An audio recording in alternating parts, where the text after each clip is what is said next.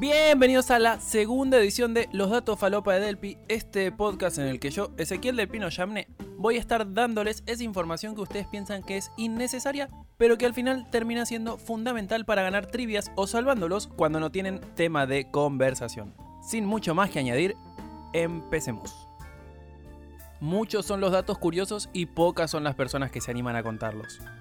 Si alguna vez te hiciste preguntas al estilo de ¿por qué las zanahorias son naranjas? ¿Cuál es el organismo vivo más grande del mundo o qué parte del cuerpo es la que más hace ejercicio? Estás en el podcast indicado. Pero basta de dar tanta vuelta. Vamos con los datos del día. A ver. Mira el dato. Mira el dato. Uy, a ver. Mira el dato que nadie te pidió. La prueba más antigua que se conoce del uso de las zanahorias por parte de los seres humanos es en Afganistán y data del año 3000 a.C. Esas zanahorias eran de color púrpura por fuera y amarillas por dentro. Más tarde, cuando los comerciantes árabes extendieron la semilla por Asia, África y Arabia, surgieron variedades con diferentes tonos de púrpura, blanco, amarillo, verde e incluso llegaron a ver algunas de color negro. Ahora bien, la primera zanahoria naranja vino mucho más tarde, y para ser más preciso, en el siglo XV se cultivó en Holanda y fue el resultado de un cruce deliberado para que el color del vegetal coincidiese con el de la Casa Real de Orange. Así que podría decirse que hoy Bugs Bunny come zanahorias naranjas gracias al patriotismo exacerbado de Holanda. Podríamos seguir hablando de particularidades de la zanahoria, pero eso mejor lo dejamos para otro podcast. Ahora sí, vamos con el segundo dato del día.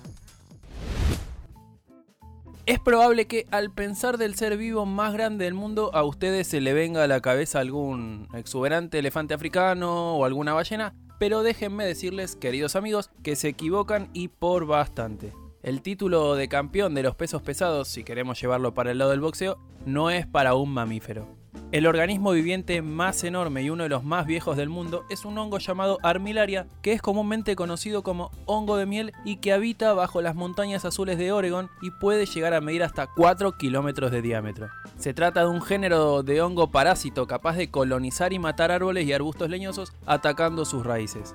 A diferencia de otros hongos parásitos, este huésped no precisa moderar su crecimiento para evitar la muerte del anfitrión, puesto que su vida se sustenta de la propia materia muerta que genera. Armilaria está compuesta por una inmensa masa que recorre el suelo por debajo de la hojarasca y aparece esporádicamente en la superficie con forma de seta entre amarilla y marrón con un tono parecido al de la miel. También hay que decir que este hongo es muy empleado en la gastronomía, aunque si no es bien cocido puede tener algún ligero efecto tóxico. Igual, no tanto como estos datos falopa, de los cuales una vez que entras no podés salir. Ahora sí, vamos con el último dato del día. Seguro lo saquen al toque porque es bastante obvia la respuesta. Y sí, el músculo que más trabaja es el corazón, pero en este caso vamos a usar el dato para dar otro todavía más que interesante, y es que los músculos de nuestros ojos se mueven mucho más de lo que ustedes se imaginan. Pausen el podcast y tiren un número. 10.000, 20.000, 50.000. Y la respuesta es que no. Se mueven aproximadamente 100.000 veces al día. Para que se den una idea de cuánto es eso, deberían saber esta relación. Para que los músculos de la pierna hagan la misma cantidad de ejercicio que los ojos, deberían caminar aproximadamente 80 km por día. Y con ese, queridos amigos, llegamos al final de la segunda edición de los datos falopa de Delpi. Mi nombre es Ezequiel Delpino Yemne y mi Instagram es arroba delpinoS. Como ya saben, ese dato lo tiro por si me quieren seguir, porque estoy en plan de hacerme influencer o algo así. Hasta la próxima.